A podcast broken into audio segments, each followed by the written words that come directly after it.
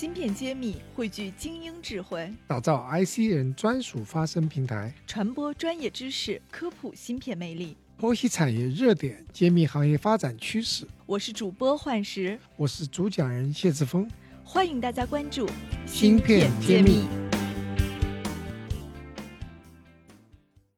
欢迎大家关注芯片揭秘，我是主播幻石。今天坐在我身边的呢，是一家来自深圳的公司，他们在一个非常细分的领域做了很有意思的一些创造与创新。那下面就让我身边的这位王总跟大家打个招呼。芯片揭秘的各位听众朋友，大家好，我是深圳市道格特科技有限公司的副总经理王凯华。我们深圳道格特科技有限公司呢，做的方向是探针卡，探针卡的设计、生产和销售。那么探针卡呢？它是在晶圆检测过程当中用到的一种核心耗材，它的作用呢是连接芯片和测试机的电路，然后对芯片的电学参数进行一个测试，筛选出不良芯片，然后把好的芯片再进行后面的封装程序。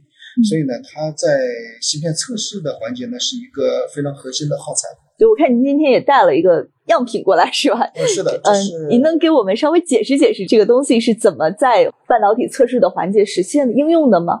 芯片在测试的时候呢，它会用到三个核心的装置，一个呢叫做测试机，它类似一台电脑，然后呢一个是探针台，探针台呢它是一个精密的运动平台，就是把芯片要晶圆要装在这个探针台上面，然后呢探针卡呢它是一个连接器。它的作用呢，就是刚才我们讲的连接芯片和测试机的电路。那么探针卡呢，需要装在探针台上面。那么测试的时候，就这这一个卡片装在装在探针台上。它的这一面呢是连接测测试机的机头，嗯，然后这一面呢是和芯片的管角接触，就是我们的探针卡上面的针要扎在芯片的管角上。那么扎上之后，它才能把芯片的电路和测试机的电路连通。然后呢，晶圆是放在探针台上的。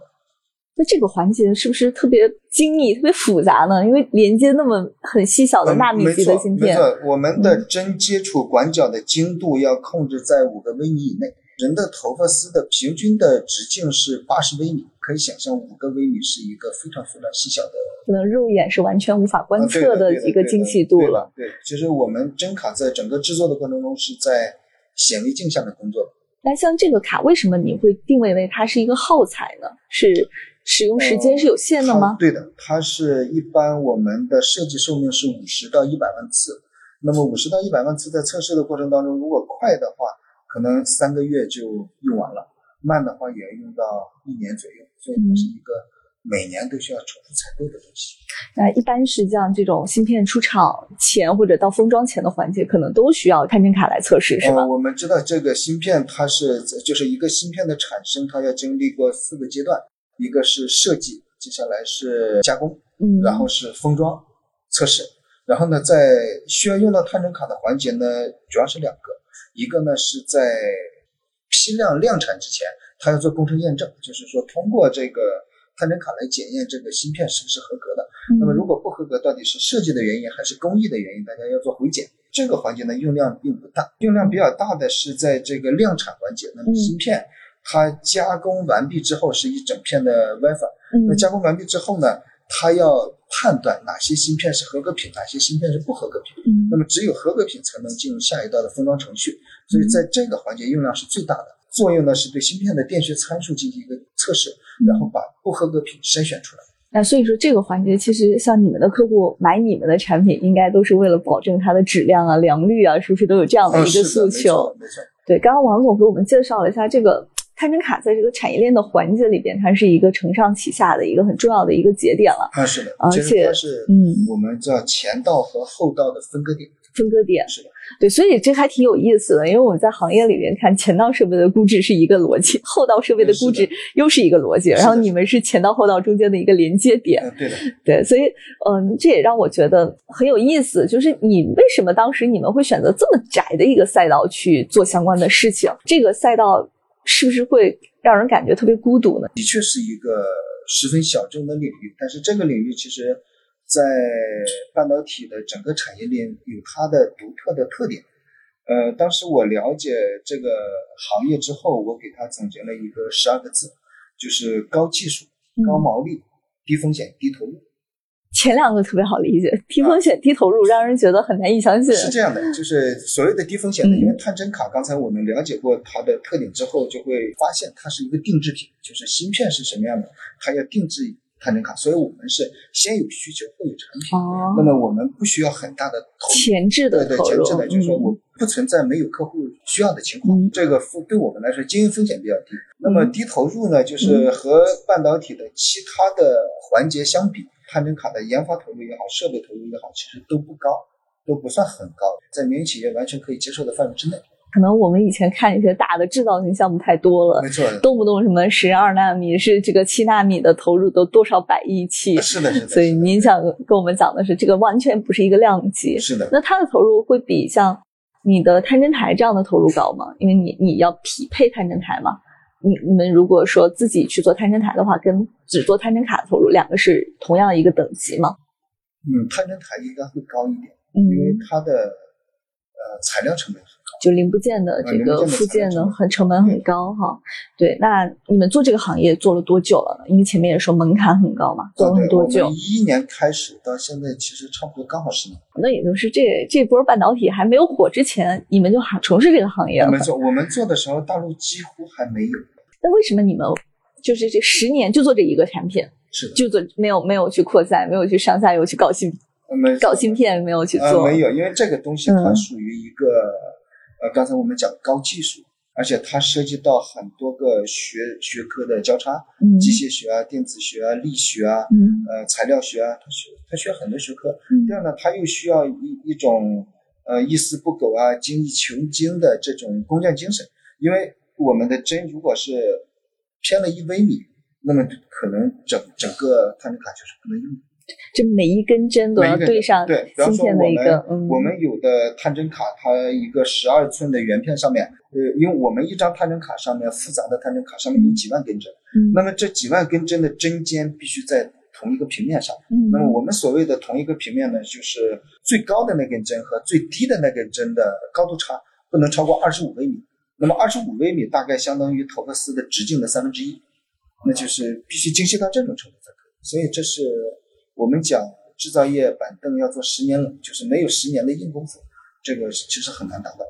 是听起来这几个数据摆出来就是一个很难很难用数字去想象的一个事情，的它的复杂度，尤其到了纳米级、微米级，真的难度是几何倍的增加。那你们做了十年，到现在有什么样的结果吗？有没有什么一些客户对你们特别满意呢？嗯，其实从客户上讲，我们客户种类还是蛮多的，包括 IDM 公司，包括晶圆厂、测试厂、呃分离器件厂，还有科研院所。实际上，我们每年有交易的客户有四百多家。嗯其实国国内的我们耳熟能详的大厂，其实都是我们就已经成为客户了对，已。经成为客户了。其实我们的压力不在于去拓展新的客户，而是把现有的客户做好服务好。服务他们，你觉得困难吗？让他们满意，你觉得困难吗？因为我听下来，你的那些客户每一个的这个个性，包括他的公司结构和他的诉求，可能都不大一样。难度在技术上，国内的芯片也在进步。嗯然后呢，虽然探针卡公司也在进步，但是其实我们面对的经常是新的芯片，就是说没有一个重复的东西可以让你反复做，这难度在这里。哦，就是我们国产的芯片在创新，这个东西不是一个一个 me too 的这个 follow 的这个过程。啊是的所以你们的卡也得配合他去做创新没，错，没错，是的，所以有原创力才是可以持续活下去。是的，是的，是的。哎，那这个行业我觉得倒蛮有意思的。那现在竞争激烈嘛？会不会就是也有很多人也看着这个高毛利的一个领域冲进来？你们会不会有这样的压力了？国内其实从国内的竞争上看，到目前为止都没有，因为它毕竟是一个比较小众的行业，而且呢，呃，这个行业里面呢，因为过往国外同行的封锁比较严重，呃，国外的真卡厂商在国内他们有有设分厂，但是他们的分厂呢只生产低端的悬臂卡，嗯那么高端的垂直卡和 MEMS 卡是不会在大陆生产的，他们都是在国外生产好。而且呢，就是稍微高端一点的卡，维修、售后服务都是直接寄到国外去修好了再拿回来，他不让中国人接触。所以呢，其实呃，这个市场需求是空间是很大的。但是国内同行想介入进来，难度还是蛮大的。嗯，呃，到目前为止，国内专业做探针卡的公司，那么如果说是有有一定规模的，不超过五家。这这里面，其中三家，呃，两三家都只能做选币卡，而且是低端的选币卡。选币卡就是我们今天的这种，因为它哦，这种是就是选币的，嗯，它的针呢有点像一个弯曲的胳膊，就啊，对，你看它凸出来的，OK，弯曲的有点像弯曲的胳膊，所以它叫选币卡。嗯啊，对，这个就是垂直卡是吗？是的，这个就是垂直卡。它为什么叫垂直卡呢？是因为它的针是在这个 head 上面垂直出针的。所以它，所以它叫做垂直卡，而且这种这种卡呢，它是是呃比较适用于呃芯片的管角是矩阵结构排列的逻辑芯片，所以它的它它的用用途是只针对逻辑芯片是这样的一个细分领域。那咱们现在有几款产品，有几种类型的卡呢？呃，我们道格特是应该算是国内唯一一个。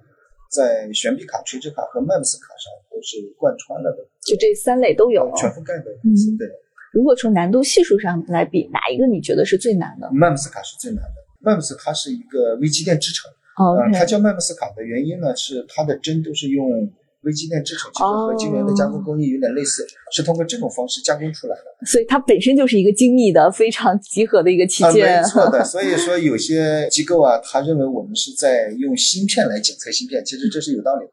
嗯，对的，对的。所以尤其是芯片如果用的又不不准确的话，那检测出来的测距就更是没有办法说它是一个合理的测距。是的，是的。我觉得 MEMS 卡的话，像国内你说只有咱们自己在做，这个你们花了多少时间研究出来？